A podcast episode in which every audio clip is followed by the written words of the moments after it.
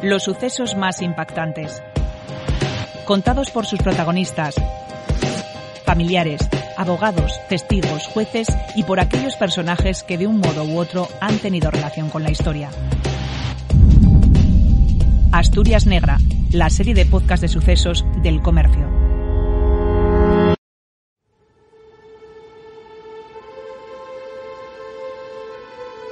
Amaranta Cueva tenía 29 años cuando el 12 de octubre de 2011 su novio la mató a golpes en su domicilio.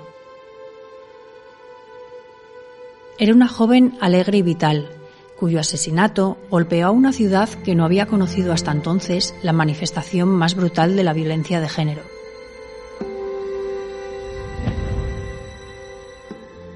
Con el tiempo se han cometido algunos asesinatos machistas más, pero aquel fue el primero de la historia reciente de Avilés. Y preparando este relato me he dado cuenta de que muchos han olvidado el nombre de aquella joven. Se llamaba Amaranta. Yo soy Cristina del Río, periodista del comercio, y hoy reconstruyo aquel terrible suceso.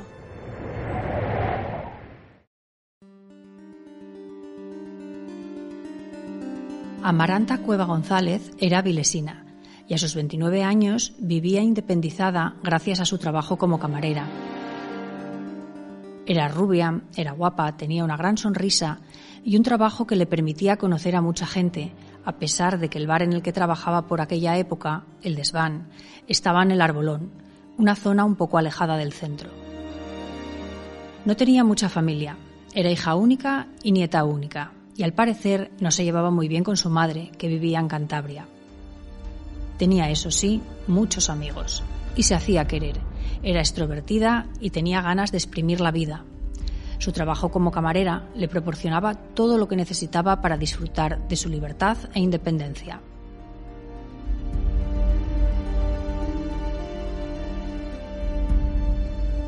No ha sido fácil encontrar testimonios en este relato. Ya les he dicho que la familia era escasa y el crimen está demasiado reciente.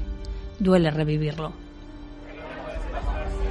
Amaranta la conocí a través de, pues, del instituto, de, éramos más o menos de la quinta porque ya tenía un par de años menos, pero en Avilés que al final nos conocemos todos, era, era muy fácil encontrarnos, sobre todo trabajando en hostelería o demás.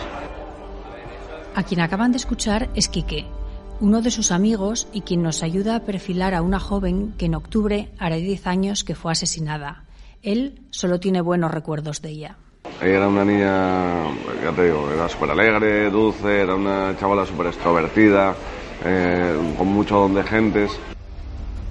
Seguimos hablando y a pesar de que yo le pregunto otras cosas sobre ella, Kike encabeza cada respuesta con otra serie de adjetivos sobre la vitalidad y la bondad de la joven. Era una chavala, ya te digo, excepcional. Era, era todo corazón. Vamos, no hubiera hecho mal a nadie jamás. Porque su recuerdo el de una joven que además de amiga era vecina y con la que compartió profesión, cervezas y confidencias, sigue aquí. La conoció también que no oculta que Amaranta se había desorientado un poco. Desde los 16, 15 que nos pudimos conocer hasta, hasta los 29 que falleció, eh, pues le fueron ocurriendo distintas cosas y ella fue ya orientándose hacia, hacia otra o sea, fue cambiando bastante. Lo que nos ha pasado, o lo que ha pasado y, ha sufrido durante generaciones en, a mucha gente. Eh, depende de lo que tú centres o lo que tú enfoques tu vida, tú puedes escoger un camino u otro. Y ella en este caso se confundió y lamentablemente dio con gente que la confundió más todavía. Quique trata de ser prudente, pero no descubre nada nuevo. Ya en su día en el juicio por su asesinato, se supo que la joven consumía drogas y bebía. Tendía, además, a relaciones de pareja conflictivas. Y la que mantenía con Eduardo Antonio, alias el Portu, no fue una excepción. Solo él sabe lo que pasó entre el 11 y el 13 de octubre de 2011. Pero según la sentencia de la Audiencia Provincial, que a la luz de las pruebas y testimonios del juicio hila el relato de lo que más se puede aproximar a lo que pasó en esos dos días, el Portu, tras saber que ella quería romper con él, le propinó numerosos puñetazos, principalmente en la cara y en la cabeza. Fueron esos golpes los que le causaron la muerte.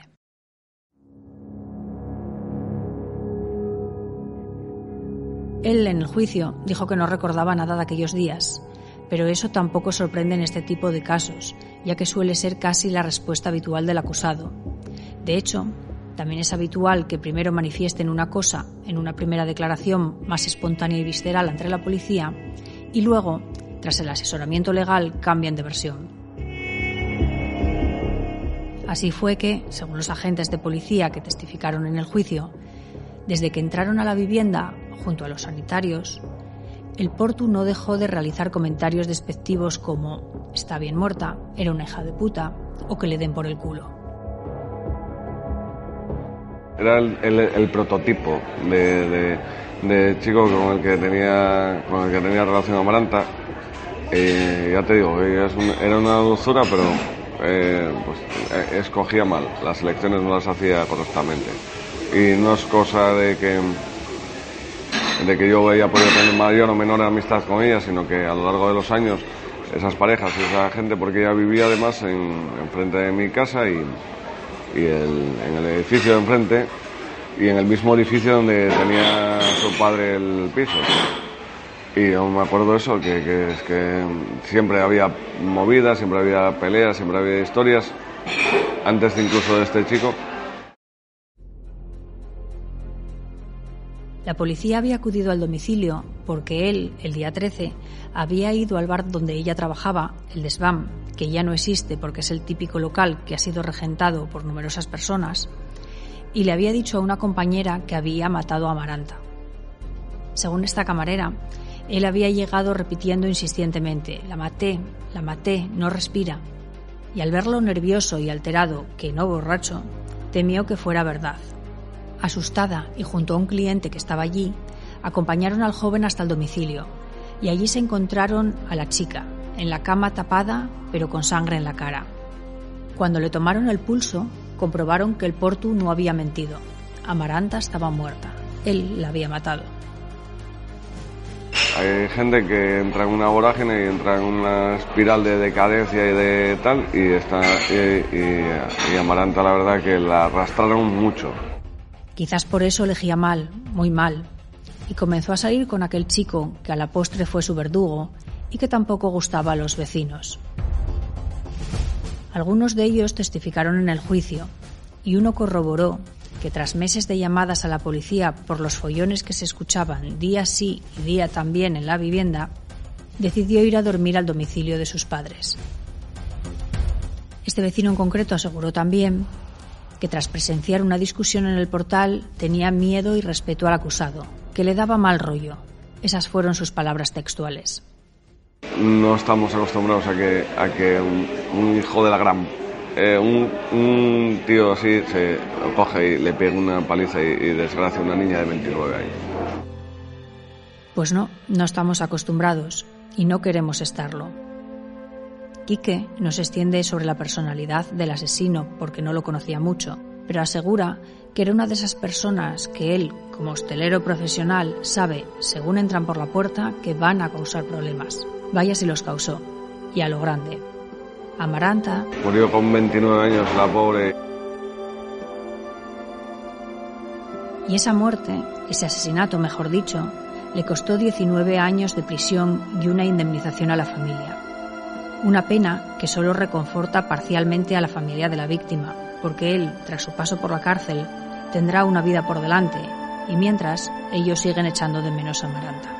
Ver una chavala eh, era, era vital, era arrolladora la personalidad, y, sin embargo, eh, haberla visto pegarse tantas veces contra la misma piedra, haber visto a alguien remar tantas veces para morir ahogado en la orilla, para mí fue, fue, un palo, fue, un, fue de verdad algo descorazonador. y, encima estamos hablando que fue hace 10 años. Ahora el tema de la violencia de género está como muy a la orden del día. Es un, eh, aunque ver, aunque siempre ha habido esa violencia de género, ahora parece que, ya eh, aquí en Avilés, que esto es un puto pueblo.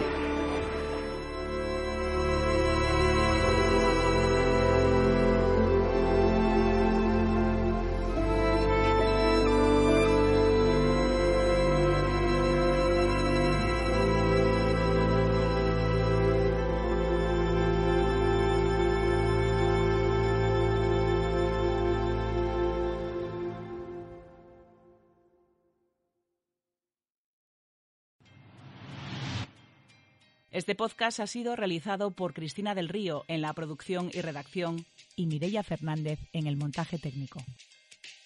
Para escuchar más episodios de Asturias Negra, visita elcomercio.es.